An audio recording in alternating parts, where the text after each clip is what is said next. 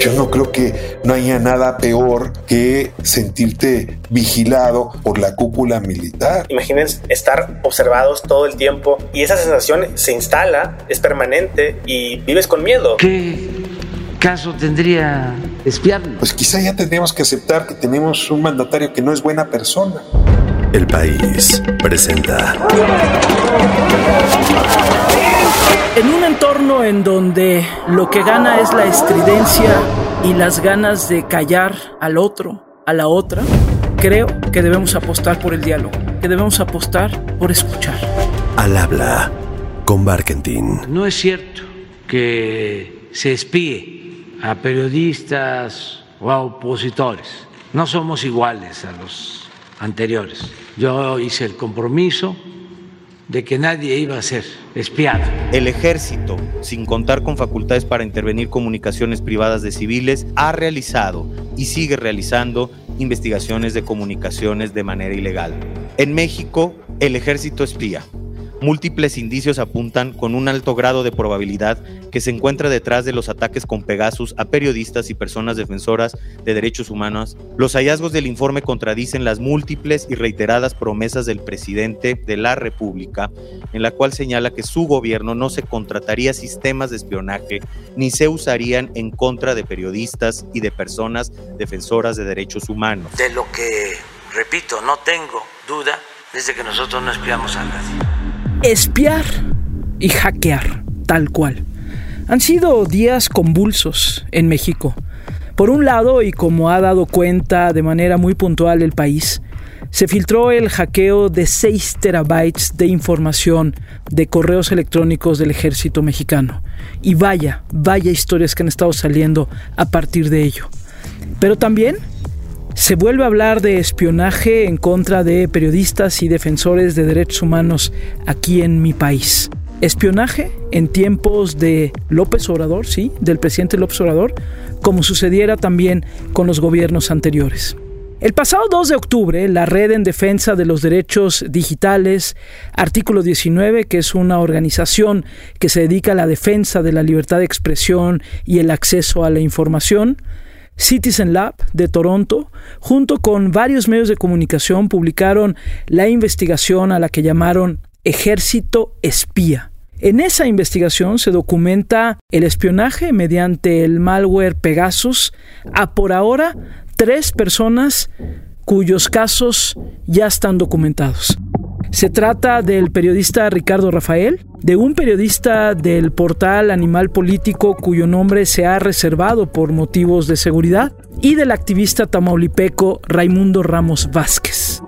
La publicación de esta investigación, hay que decirlo, ha descolocado al presidente López Obrador, quien desde su conferencia mañanera arremetió en contra de los espiados y de uno de los medios que publicó la investigación, Animal Político de manera muy particular.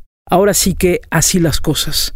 Pero ¿por qué es importante hablar de espionaje, de inteligencia, de las afectaciones que tiene esto para las personas, pero para la salud democrática también? Esta semana, a raíz de todo lo sucedido, decidí invitar aquí en Al Habla con Barkentin al periodista Ricardo Rafael. Soy eh, Ricardo Rafael, soy periodista, soy escritor, y viajero cuando puedo, Gaby. Y al director de la Red en Defensa de los Derechos Digitales, Luis Fernando García. Soy Luis Fernando García y soy director de R3D, la Red en Defensa de los Derechos Digitales. Los invité a conversar sobre lo sucedido. El testimonio de Ricardo Rafael, ya lo van a escuchar, es claro, directo, crudo, doloroso. La persona espiada. Y la voz de Luis Fernando es indispensable como contexto y horizonte. Así que, sin más, los dejo con esta conversación. Estamos aquí platicando por muchos motivos, pero el primero tiene que ver con lo que se dio a conocer en estos días aquí en México, que es el espionaje del que tú fuiste objeto. Y me gustaría que nos contaras un poco tu historia, Ricardo, tal cual. ¿Qué pasó? ¿Cómo te diste cuenta? ¿Qué sucedió?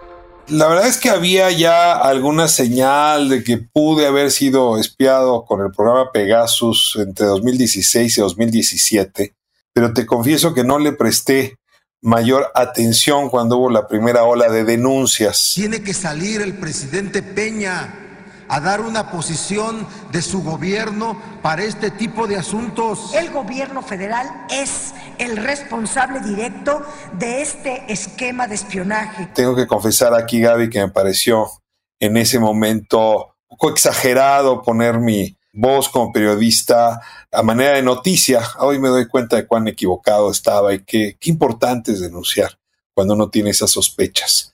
Transcurrieron uh, tres años, dos años después de aquella fecha y en el uh, 2019 parece que eh, alrededor del 30 de octubre ocurrió una primera infección en mi dispositivo celular, de la cual la verdad me vine a enterar hasta muy recientemente, porque este mes de julio, justamente mientras las vacaciones comenzaban, estando con mi hijo de 12 años, él recibió un mensaje extraño, hay que decirlo, en su plataforma WhatsApp de un uh, fulano, un individuo cuya voz lo delata como un adulto mayor, o por lo menos así estaba actuada la voz, en donde lo menciona por su nombre y luego le pregunta por su padre Ricardo, por su abuelo Ricardo, mi padre se llama igual que yo, y luego una advertencia en el sentido de que tendríamos que cuidarnos.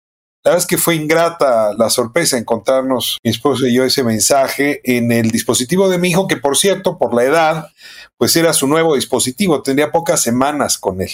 Días después se subieron a una plataforma, a Twitter, una plataforma de redes sociales, una mm, conversación privada que sostuve pues dos años atrás con funcionario del Poder Judicial, con Salvador eh, Leiva Morero Zaragoza, que es el ah, secretario técnico contra la tortura del Instituto Federal de Defensoría Pública, de los abogados públicos.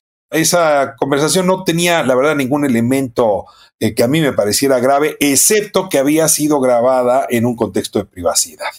Y pues a partir de esa llamada y de ese mensaje, contacté Artículo 19, que como bien se sabe es una organización que a nivel internacional y, por lo tanto aquí en México a nivel regional protege periodistas y el derecho la libertad de expresarse. Leopoldo Maldonado, quien es el director regional de esa institución en mi país, me sugirió que se hiciese un análisis uh, forense sobre mi dispositivo celular, por lo cual el dispositivo fue a dar hasta Toronto, Canadá, y en la Universidad de Toronto, en el Citizen Lab, el laboratorio ciudadano, que es donde se han hecho los mejores análisis forenses eh, respecto al malware Pegasus. Desde hace ya algunos años se estudió el uh, material que había en mi teléfono y se confirmó Ahora sí me regreso en el tiempo, que en 2019, octubre 30, había habido una primera infección y posteriormente a esa fecha otras siete infecciones que llegaban hasta el 2020.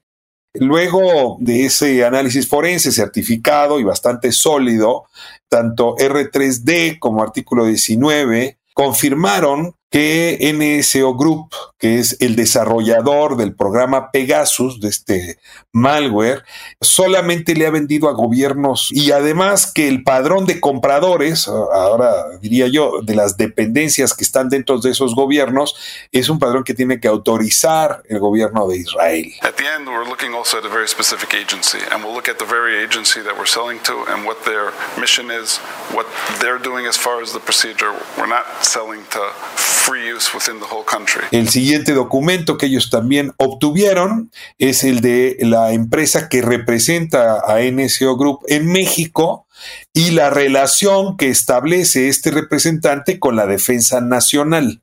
Y por último, también encontraron pagos de la Defensa Nacional al representante NSO Group en México por un sistema de espionaje. Así es que con estas cuatro evidencias se configura en efecto una denuncia puntual que se presentó ante la Fiscalía General de la República por espionaje a través del programa Pegasus de la Defensa Nacional contra mi persona. Y sí, a partir de esa infección, supongo, se hicieron del teléfono y de, las coordenadas de mi hijo de 12 años, y así fue como pudieron haber dejado este mensaje, y también pues de esa llamada que se divulgó en redes sociales. Añado solamente un último dato, en mi caso, es evidente que esta información obtenida por las áreas de inteligencia de la Defensa Nacional fue entregada a particulares que decidieron utilizarla en mi contra. Uno es esta llamada que amedrenta a la familia, pero lo otro es que esa eh, conversación privada a la que hacía referencia fue presentada como prueba por una mujer, una activista mexicana, la que vengo investigando desde hace cuatro años por fabricación del caso del secuestro y el asesinato de su hijo, que es Isabel Miranda de Wallace, pues esta mujer presentó una denuncia no solo contra mí, sino contra el presidente de la Suprema Corte de Justicia, Arturo Saldívar, en donde una de las pruebas que presenta es justamente esta grabación obtenida de manera ilegal, lo cual desde luego la vuelve prueba inválida, pero demuestra que Isabel Miranda obtuvo esta grabación y la usó en ese proceso. Así es que me lleva a la conclusión, esto todavía quizá a nivel especulativo, de que ese espionaje realizado por la inteligencia militar fue entregada a manera de favor a este particular que a su vez la usó en mi contra y en contra del presidente de la Corte. Así damos cuenta de que esta política de Estado, de censura, de ocultar información, les es funcional para mantener el statu quo y precisamente por eso decimos que no nos vamos a callar y seguiremos denunciando y seguiremos acompañando las luchas por la libertad de expresión. ¿Cómo se espía con Pegasus ha cambiado en el tiempo? En 2017, cuando diversas organizaciones y medios revelamos los hallazgos de que en el gobierno de Peña Nieto se espiaba con este malware Pegasus, este sistema de espionaje, hablábamos de que se trataba de engañar a las personas mediante el envío de un mensaje de texto con un enlace al que te engañaban para darle clic y una vez que le dabas clic se descargaba Pegasus. ¿Qué es Pegasus? ¿Qué permite al atacante hacer?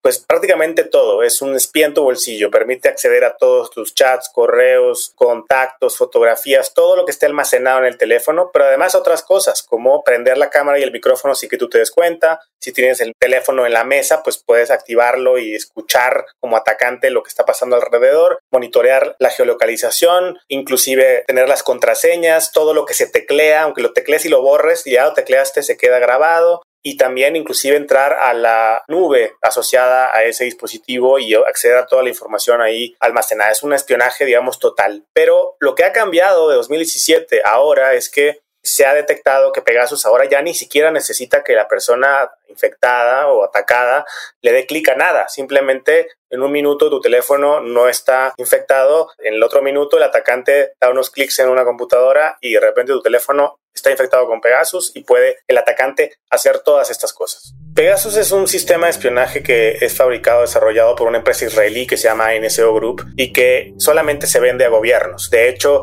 para poder vender este sistema, el Ministerio de Defensa de Israel debe aprobar una licencia está muy altamente controlada, las transacciones relacionadas con este malware Pegasus. NSO inclusive ha declarado bajo protesta en cortes de Estados Unidos como el Parlamento Europeo que es imposible o que no venden estos sistemas más que a gobiernos, dicen ellos, para razones de investigaciones contra terrorismo, contra delincuencia, aunque a, lo largo de los años se ha demostrado como en muchísimos países del mundo esta herramienta se ha abusado porque es una herramienta muy poderosa, muy silenciosa y básicamente es un poder muy amplio que se le da a instituciones y personas que pueden no rendir cuentas al respecto y eso es básicamente una receta para el abuso.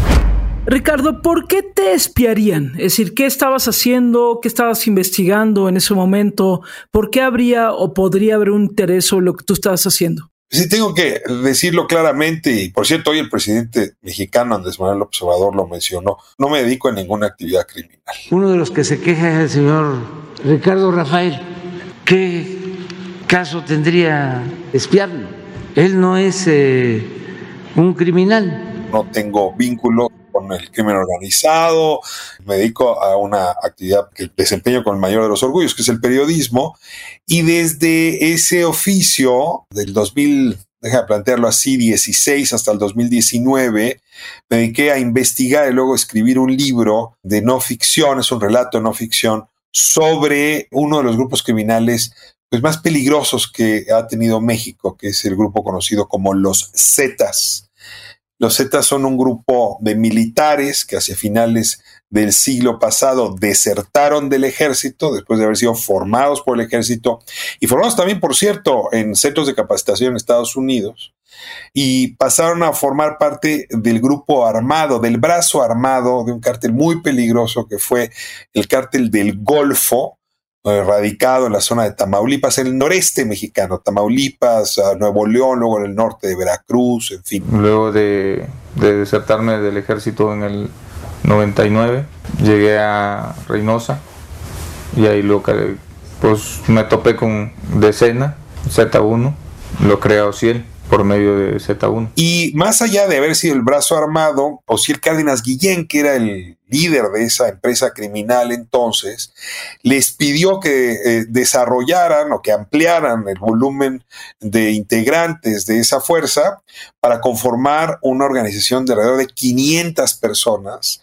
la mayoría de ellas ex militares, que configuraron, pues un poco la manera colombiana, un grupo paramilitar, no solo para proteger los intereses de esa empresa criminal, sino para controlar territorio militarmente, es decir, controlarlo con fuerza bélica, con armamento, controlar los negocios y giros ilegales, el tráfico de personas, el tráfico de migrantes. Después incluso lograron hacerse de minas, ¿no? Lograron hacerse de aserraderos, amedrentaron y se hicieron de grandes propiedades y ranchos. Es un grupo que, desde mi punto de vista, Gabriela, está al origen de buena parte de la violencia que se vivió en México, que se ha vivido en estas dos décadas del siglo XXI, porque las otras empresas criminales que también se dedicaban al trasiego de drogas originalmente, para no sucumbir ante la presión que implicaba esta fuerza paramilitar, crearon sus propias fuerzas paramilitares. Los hermanos Beltrán Leiva, por ejemplo, contrataron también exmilitares y expolicías para formar los pelones, que fue su brazo armado y que tuvieron un enfrentamiento con los Zetas que dejó muchísimas muertes, sobre todo en el sur del país, en el estado de Guerrero. Los propios Zetas hicieron metástasis en Michoacán, ¿no? La familia michoacana encuentra su origen justamente en la formación de estos Zetas. El cártel Jalisco Nueva Generación surge como oposición a los Zetas, pero alrededor del mismo grupo original. Entonces, no, no voy aquí a contarles toda la historia del narcotráfico mexicano y de la criminalidad, pero sí me parece que los Zetas es la mutación del crimen que explicaría buena parte de eh, las desapariciones y las muertes.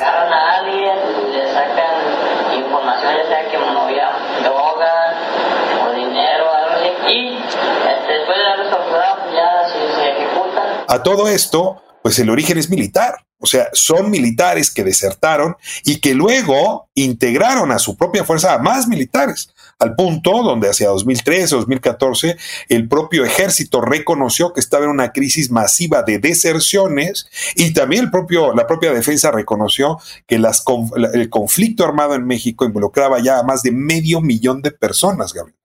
Todo eso está contado en el libro y está contado a partir de testimonios, está contado a partir de investigación. Ese libro se presentó el día 30 de octubre en Chihuahua por primera ocasión. Los días previos, tres, cuatro días previos, estuve haciendo ronda de medios. Por cierto, estuve contigo en radio, entre otros espacios que generosamente me abrieron la puerta. Y claramente esas entrevistas, donde más o menos repetí lo que estoy contando aquí, habrían despertado el apetito eh, para espiarme por parte de las áreas de inteligencia de la defensa. Ahora, no solamente me espiaron ese día, insisto, hay siete infecciones más en el dispositivo. Casi todas coinciden con trabajos que publiqué relacionados con violaciones a derechos humanos por parte del ejército o la historia de la violencia ligada con la historia militar de mi país. No existen mecanismos de control y de rendición de cuentas que prevengan que haya abusos, que si hay abusos se puedan detectar y que si se detectan pueda haber una deslinde de responsabilidades, porque en México y en muchas partes del mundo no pasa ninguna de esas cosas. Y aún si pasa alguna, aún si llegas, como en nuestro caso, que hemos logrado, a pesar de que es difícil de detectar, detectarlo, luego no pasa nada. Ahí están las investigaciones del caso de espionaje con Pegasus del gobierno anterior. Van más de cinco años y todavía no hay esclarecimiento total de los hechos. Y creo que también es un tema también de cuestionar qué es legítimo y qué se vale bajo qué reglas. No se trata de que los estados no tengan acceso a ningún tipo de tecnología y no puedan intervenir comunicaciones en ningún caso, pero sí se trata de definir con muchísima claridad y muchos mecanismos de control democrático quién, cómo, cuándo, qué, por qué. Y eso no está sucediendo e incluso es válido, creo, el cuestionamiento yo lo haría, de que esas herramientas son demasiado poderosas y demasiado elusivas para ser compatibles. El riesgo es demasiado grande. Hay otras alternativas. Para intervenir las comunicaciones de alguien no necesitas necesariamente un sistema tan poderoso como Pegasus. Puedes simplemente obtener una autorización judicial y pedirle a la empresa telefónica que te permita escuchar las conversaciones telefónicas de una persona. Hay diferencias de la cantidad de datos que puede obtener y otra técnica, pero eso es algo que se tiene que valorar. Y no creo que todas las herramientas son igualmente peligrosas, ni igualmente válidas y igualmente compatibles con un régimen democrático. Resulta muy fácil señalar y apuntar. Resulta muy fácil convocar para que se señale al gobierno como alguien que espía o como una entidad que espía. Nada más falso que eso. Porque ninguna de las personas que se sienta agraviada puede afirmar o mostrar o evidenciar siquiera que su vida se haya visto afectada, lastimada por esas supuestas intervenciones y por, eso, por ese supuesto espionaje. Decía el presidente de la República, ¿y por qué espiar a Ricardo Rafael? Un poco minimizando el momento que se vive. Y yo te diría, pues sí, o sea, de repente tú haces un trabajo muy importante, pero pareciera que solo tú fuiste espiado. Y creo que es importante decir que no, que lo que sucede es que tú estás contando la historia, pero seguramente los infectados son muchos más lo primero que tenga que decir es que tiene razón el presidente, ¿no? ¿Por qué espiarme a mí? Si él mismo dice que no soy un criminal. Y en efecto, tampoco me considero alguien cuya persona implique un desafío al Estado mexicano, al orden constitucional, a la seguridad nacional. Si tiene razón, es una gran pregunta. ¿no? Solo me la respondo de una manera. No fue un espionaje a mi persona fue un espionaje por mi trabajo. O sea, la respuesta tiene que ver con el trabajo de investigación que realicé y en ese sentido pues habría que conseguir las explicaciones adecuadas en las áreas de inteligencia de la Sedena, que asumiendo criterios que hoy me son ajenos y desconocidos, me colocaron como objetivo de espionaje. Ahora, ¿por qué sería importante saber por qué me ubicaron como objetivo de espionaje? Porque eso nos ayuda a entender quiénes más han sido espiados o espiadas. Yo intuyo que mi caso es uno más de una estrategia generalizada que en efecto ha afectado a periodistas y también a defensores de derechos humanos. Raimundo Ramos, que es líder de una organización de derechos humanos que se encuentra en Tamaulipas y que por cierto ha sido fuente en distintos momentos para trabajos que he realizado, también está espiado. Un periodista animal político cuyo nombre no se dio a conocer también ha sido espiado. Y muchos otros, me refiere R3D y artículo 19, que en realidad somos varios más, pero el resto de las y los periodistas que han confirmado infecciones similares, respetablemente, Gabriela, tomaron la decisión de no dar la cara ni su nombre, porque la reacción esperable del gobierno es la que se dio hoy, 4 de octubre de 2022. ¿Qué interés vamos a tener? En estarlo espiando. Sí, un presidente que todas las mañanas, uh, frente a una audiencia muy grande, eh, cita mi nombre durante 40 minutos, calificándome como vocero de la derecha, como conservador, acusándome de calumnias, desestimando mi trabajo y lo que he hecho, y con eso autorizando al aparato de inteligencia que me ha estado investigando, pues para que lo siga haciendo conmigo y con el resto, o sea, porque no se trata solo de retórica presidencial. Una vez que el presidente desestima la gravedad del espionaje o lo niega, lo que está haciendo es autorizar que se persiga o que se continúe con esta actividad. ¿Usted sabía de esta compra en específico que es monitoreo remoto y que significa espionaje, presidente? Entonces, ¿las Fuerzas Armadas lo hizo sin informarle a usted? Es que eh, ellos tienen labores de inteligencia que llevan a cabo, que no de espionaje que es distinto. Te diría que la decisión personal de salir adelante con esto, más que tener un objetivo histórico, es decir, bucear en el pasado y localizar las explicaciones, lo miro como una medida preventiva para el futuro. Es decir, es una forma de elevar los costos para que otras periodistas o otros defensores de derechos humanos puedan ser espiados de la misma manera y que las áreas que espían supongan que no van a ser denunciadas. ¿no? Ahora, además de esto, pues presentamos, Raimundo Ramos, eh, Animal Político y, y yo presentamos el día de ayer una denuncia contra las autoridades responsables, particularmente la Sedena, responsables de este espionaje. Solicitamos que se garantice la verdad, justicia y la ausencia de impunidad mediante el establecimiento de un mecanismo independiente e internacional de investigación sobre el espionaje ilegal cometido en gobiernos anteriores y en el actual.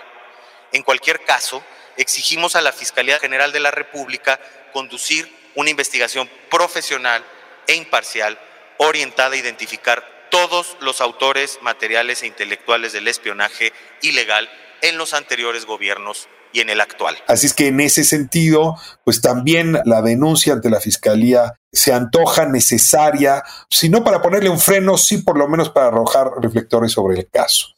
Tú me entrevistabas un par de días un poco con, yo diría, con la risa necesaria de la ingenuidad del caso, de mi lado, preguntándome si yo creía en el fiscal general de la República, la respuesta es no, no creo en el fiscal general de la República porque él no le ha dado seguimiento a otros espionajes que se celebraron en 2017 también con el malware Pegasus, pero sí creo que como ciudadanas y ciudadanos sí tendríamos que estar haciendo estas denuncias porque es la única manera de hacer que las instituciones, yo no sé si resuelvan, pero por lo menos arranquen, por lo menos echen a andar y al mismo tiempo es una manera de advertir que aquí no hay calumnia porque si yo estuviese fabricando las pruebas que presenté ayer, estaría cometiendo un delito que es penado en México.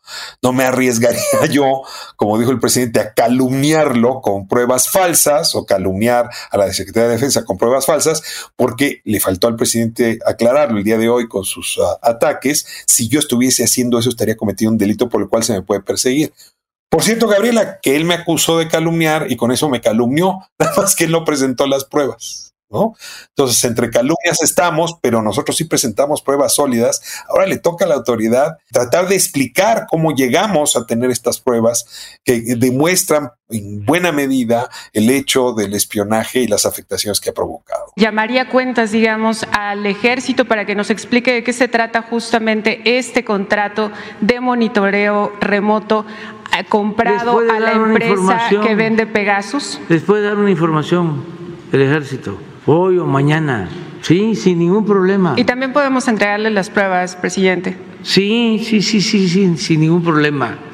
No tenemos nada que ocultar presentamos la denuncia, no creemos en la fiscalía y tenemos desconfianza basada en evidencia. Llevamos más de cinco años esperando verdad y justicia en el caso de Pegasus del gobierno anterior. Si esta fiscalía no ha sido capaz de esclarecer los casos de espionaje de gobiernos anteriores, no veo cómo vaya a ser posible que esta fiscalía con este fiscal en específico pueda dar verdad y justicia a las víctimas y a la sociedad respecto de casos de espionaje en este gobierno y en particular en el ejército que ya hemos visto, por ejemplo, en el caso de Yotzinapa, que había una interferencia muy notable tanto del fiscal Hertz como de las propias Fuerzas Armadas. There's evidence, according to our investigation, that there was state collusion and state involvement in that disappearance.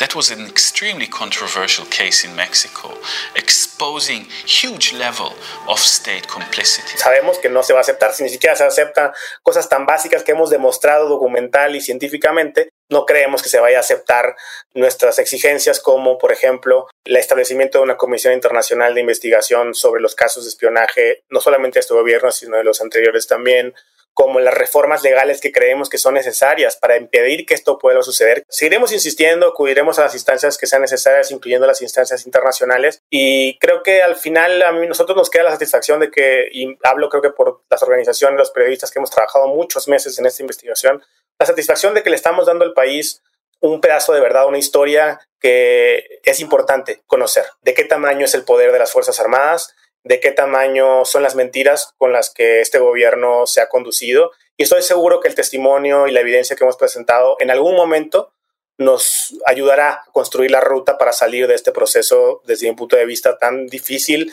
de militarización y de riesgo para la democracia mexicana. ¿Qué se siente ser espiado? ¿Qué se siente cuando te das cuenta que infectaron el teléfono de tu hijo, pero también infectaron tu teléfono, evidentemente? ¿Qué se siente? Mira, Gabriela, he tratado de explicarlo en voz alta y nunca logro transmitir las emociones que anidan eh, en el cuerpo, ¿no? Pero voy a repetirte las ideas que me sirven para ilustrarlo. Primero pensé que era como un día que me robaron un celular con un cuchillo o el día que se meten a tu casa y, y te asaltan y se llevan cosas de tu propiedad o el día que se llevan un objeto importante y personal. Pero es que en realidad una infección sobre un cerebro digital como lo son hoy los celulares, en realidad es todo eso y más, porque allá adentro hay tanto de uno mismo, de la identidad, que luego es muy difícil uh, tenerlo claro, ¿no? O sea, están las fotografías, están los videos, están las coordenadas de las fuentes con las que trabajo, están los textos que he escrito, están diarios, ¿no? Yo escribo a veces textos a manera de diario, están los mensajes de amor y de desamor, ¿no? Están uh, las debilidades y vulnerabilidades de uno, están mis cuentas bancarias, Gabriela están mis inversiones, las pocas que pueda tener en bancos o en bienes inmobiliarios. En fin, está tu vida completa. Entonces, de pronto saber que eso está en manos ajenas, sí hay algo de violación en el más alto sentido de tu intimidad. Y desde luego que amedrenta, y desde luego que asusta y que incluso te lleva a considerar con seriedad lo que otros han considerado que es apartar la mirada y hacer como si esto no hubiese ocurrido. Yo creo que si no se hubiese dado la amenaza contra mi hijo, me habría costado encontrar argumentos para dar el paso y salir públicamente con el asunto. Muchas veces R3D me preguntó si quería hacerlo, muchas veces me lo cuestioné, pero esa llamada a mi hijo, el que hayan obtenido el teléfono de mi hijo recientemente adquirido, sí me obligó a protegerlo poniendo el cuerpo entre el público y él porque por extraño que parezca, en el momento en que enfrentas una denuncia de este tipo, la haces pública, sí estás haciendo que no puedan ya meterse con los tuyos. Entonces, sí fue una reacción frente a esa sensación violatoria de intimidad.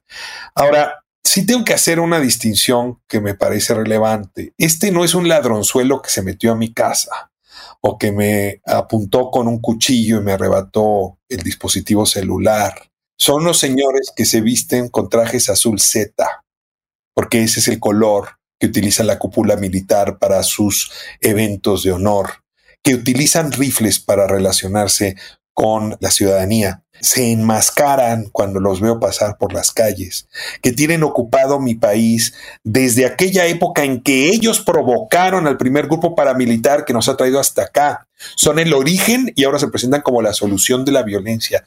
Esas son las personas que me espiaron. Y ahí sí te diría, pues sientes miedo. Yo no creo que no haya nada peor que sentirte vigilado, no por la nariz, no por la oreja de una vecina o de un ladronzuelo, sino por la cúpula militar, que puede hacer con esa información lo que le venga en gana, regalársela a sus aliados, como me ocurrió a mí, que sus aliados luego puedan amedrentar a mi hijo de 12 años, o eventualmente amedrentar a quienes compitan con sus negocios, que mira que son muchos, o quienes compitan en las funciones de seguridad, como pueden ser políticos y policías. Y en este sentido, sí te diría, parafraseando al presidente López Obrador, si a mí me espiaron, imagínate a quién no en este país han espiado. Y a quién no le han la intimidad. ¿Quién no le han violado la intimidad? ¿Qué le dijiste a tu hijo, Ricardo? Tengo un hijo maduro, que fue el que me trajo la grabación. Sabe que el oficio que desempeño y la época en la que lo desempeño no es el mejor. Así es que lo conversamos y lo dejamos a un lado. Pero aquí te voy a contar una historia ulterior, quizá cometiendo ahora yo una violación a su privacidad, pero no daré los nombres ni de él ni de las personas que se lo dijeron. Un amigo muy querido suyo, de la misma edad, le dijo que no podía acompañarlo a pasear por la calle, porque él era secuestrable. Y esa reflexión compartida con mi hijo es así, con mucha tristeza en casa y en él. Porque entonces resulta que ahora ha quedado estigmatizado como alguien secuestrable porque se ha divulgado estos hechos, ¿no? Y porque le contó a este amigo lo ocurrido. En fin, Gabriela, son, son, no deberían ser los gajes del oficio de nuestra tarea, y frente a eso, perdóname la ingenuidad, pero yo sí esperaba que hoy el presidente que gobierna a todas y todos los mexicanos, pues quisiera ser también mi gobernante o mi presidente, que me considera como parte del pueblo al, que, al cual él defiende. Yo digo pueblo vestido de gris, él defiende el pueblo vestido de verde, que es el ejército, pues los periodistas somos como pueblo vestido de gris, ¿no? O de tinta azul o tinta roja, como quieras mencionarlo. Y sin embargo, ahí quedó claro que le tiene sin cuidado proteger a las y los ciudadanos de este país si no demandamos y denunciamos lo que él quiere y como él quiere y a la hora que él quiere. Pues lo único grave pues son mis enfermedades. que no son tantas, son como 10 o 15. Yo sí me esperaba hoy una actuación presidencial y tuve una respuesta de un hombre faccioso que acabó calumniándome, acusándome de calumniador, ¿no? Sin siquiera atender las pruebas. Y la verdad, te lo voy a decir también con franqueza, tratando muy mal a la reportera que se presentó ahí en la mañanera para argumentar el caso. O sea, yo sí admiré hoy profundamente a Nayeli Roldán me parece de una dignidad la manera como planteó las preguntas, encajó las descalificaciones, no le permitió al presidente salirse de las respuestas que merecía dar, que bueno, al mismo tiempo te diría, así como vive unos momentos muy ingratos, vive unos momentos pues muy luminosos, ¿no? Y creo que hoy Nayeli demostró qué es lo que el oficio tendría que estar haciendo. Y desde luego no permitirle al presidente lo que hizo hoy, ¿no? Que hablando del caso de periodistas y de defensores de derechos humanos, lo que hizo fue tener ya proyectada en su pantalla se preparó desde ayer seguramente el espionaje que él sufrió en 1980, pero si no estábamos hablando a propósito de él. Que la vida pública sea cada vez más pública. Sí, gracias, presidente. Eh, a nosotros nos pareció gravísimo el tema del espionaje, por eso justamente es que lo trajimos a este espacio. Lamento que no le guste el trabajo de los periodistas en este país, pero de esto que publicamos no, no, y de sí todo, me gusta. Lo que no me gusta es la calumnia. No todo en la vida, ni todo en este país tiene que ser a propósito de él. Fue muy incómodo cómo nos sacó a nosotros del foco de atención para ponerse él nuevamente. Y yo te diría, pues quizá ya tendríamos que aceptar que tenemos un mandatario que no es buena persona. Podemos hacerle muchas otras críticas, las que quieras, pero en el fondo hoy vimos a alguien que no es buena persona, que no es capaz de empatizar con el dolor que provoca el espionaje, el dolor familiar que provoca la manipulación de ese espionaje y desde luego la protección que él podría generar con un par de palabras de empatía. Ese presidente que tenemos es muy popular, pero sorprende que una mala persona sea tan popular. Lo tengo que decir como lo pienso el día de hoy, quizá mañana cambie de opinión. Yo he tenido el disgusto de tener que decirle a decenas de personas que están espiadas con Pegasus. Y creo que las respuestas siempre son distintas, pero algo muy común que yo he percibido es una sensación de ausencia de control sobre la vida misma de las personas, desde no saber en manos de quién estás. Imaginen estar observados todo el tiempo y esa sensación se instala, es permanente y vives con miedo, miedo de daños reputacionales, de que filtren determinada conversación sacada de contexto, cosas que pueden ser simplemente humillantes, que no son delitos ni son nada malo, pero simplemente que son cosas que no quieres que otras personas sepan. Y también en un país tan violento, cuestiones como agresiones, una desaparición, una muerte, no es algo digamos, que escape o que sea muy, digamos, disparatado pensar que puede suceder para una persona periodista, para una persona defensora de derechos humanos, que además trata temas tan delicados como temas que relacionan a violaciones a derechos humanos que están vinculadas a las Fuerzas Armadas. Yo he visto mucho sufrimiento en las personas a las que se les dice esto. Hay quienes, cuando alguien trivializa el efecto del espionaje, a mí la verdad me, me da mucho coraje porque yo lo he visto muy de cerca en muchas personas. El presidente dijo hoy que hay una diferencia entre inteligencia y espionaje. ¿Qué le dices a este presidente? Sí, tiene razón. El espionaje es la inteligencia tonta. Hay que decirlo claramente. A ver, la inteligencia es una muy antigua tecnología del poder que permite abrevar de muchas fuentes de información que hay que pasarla por tamices para que sea de buena calidad, para que sea corroborada, ¿no? Corroborada quiere decir hecha de roble, ¿no? Eh, que tenga fuentes creíbles y con esa información plural y múltiple, quien toma decisiones puede conducir los destinos de un Estado, una comunidad, por buen camino siempre haciendo uso de esa inteligencia con ciertos controles que garanticen derechos, que protejan vida privada, intimidad, porque eso además produce que la inteligencia sea inteligencia de naciones, de comunidades democráticas. El espionaje es otra cosa, el espionaje es hacerse de información a través de medios ilegales, de fuentes poco claras, cuyas agendas nunca son del todo evidentes, sin controles constitucionales y que en efecto acaban dañando tanto al gobierno que hace acopio de esa información, normalmente bastante chatarra, y a las personas que son espiadas. Ahora, ¿cómo se logra que se produzca más inteligencia y menos espionaje? Pues en fin, la historia humana ha demostrado que diversas fuentes de inteligencia son mejores que una sola fuente de espionaje. Y esto es el lugar donde yo quisiera hacer el énfasis, Gabriela, porque el Estado mexicano ha decidido prescindir de las fuentes de inteligencia civil, excepto la existencia de algunas antenas de inteligencia regional de algunas ciudades y algunas entidades.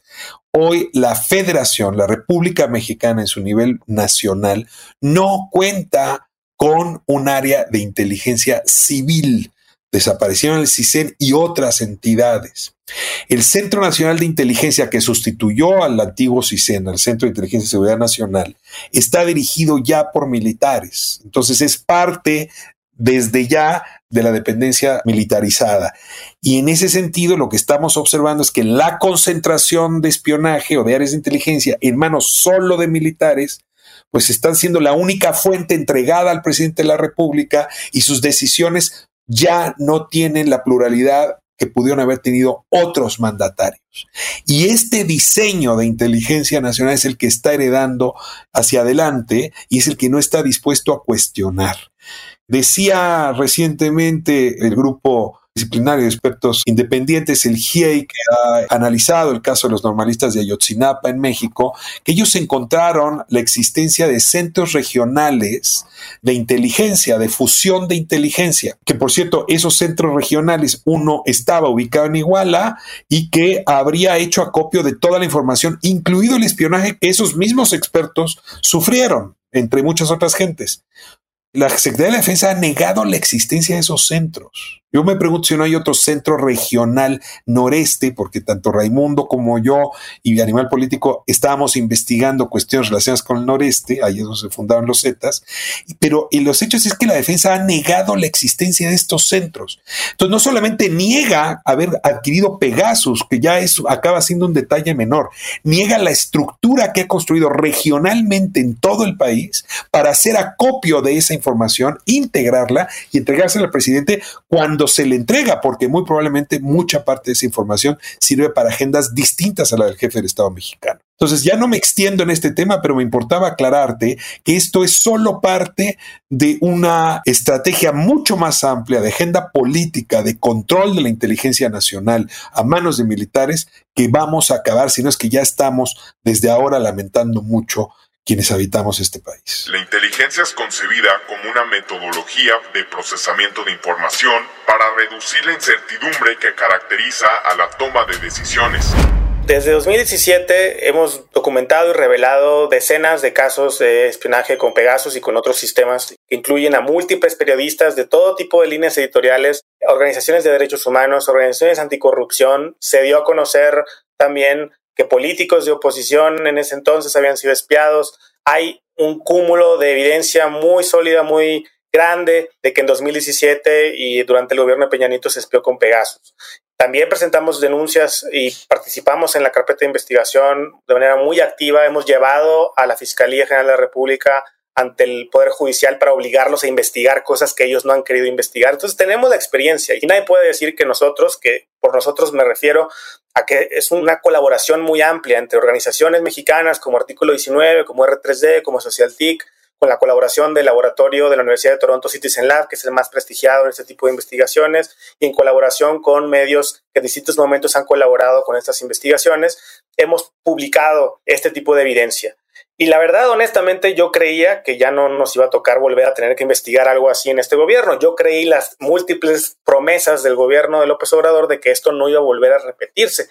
Sin embargo, a nuestra sorpresa empezamos a observar evidencia de que había indicios de que seguía Pegasus activo.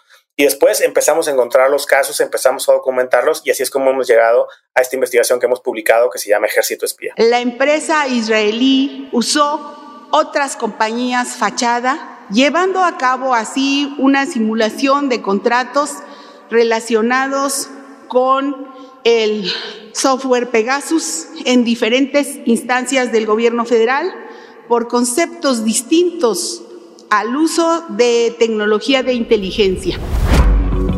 ¿Qué sigue siendo México para ti, Ricardo? A un país que merecería menos mezquindad, ¿no?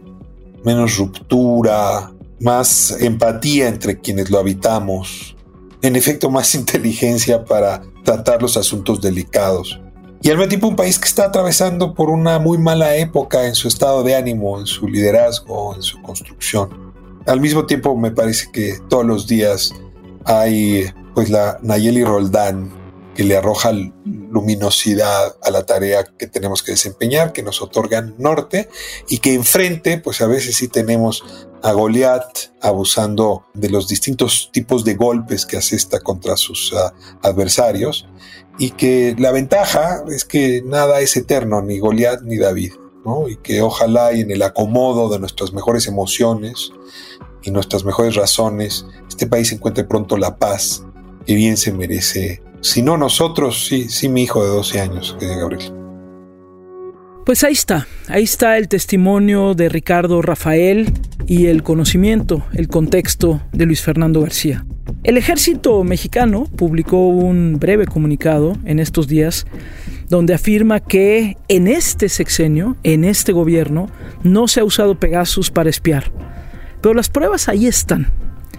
Esperemos que la Fiscalía General de la República realmente lleve a cabo una investigación como corresponde para deslindar responsabilidades. Ya veremos. Hay muchas dudas a este respecto. Pero lo cierto es que a todos y cada una debería preocuparnos que en este y en cualquier gobierno se espíe. Y más aún, que se niegue incluso frente a la evidencia. Son tiempos por demás turbulentos los que estamos atravesando aquí en nuestro país.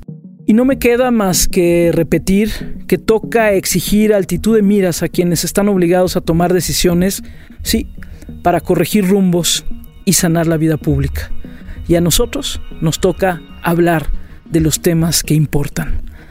Gracias Ricardo Rafael por tu testimonio, gracias Luis Fernando García por el contexto que nos ofreciste, pero sobre todo gracias a todos ustedes que semana a semana me acompañan aquí en Al habla con Barkentin. Hablemos de lo que importa para cambiar aquello que no nos gusta que está sucediendo. Y bueno, ya lo saben, nos escuchamos aquí el próximo martes. Adiós.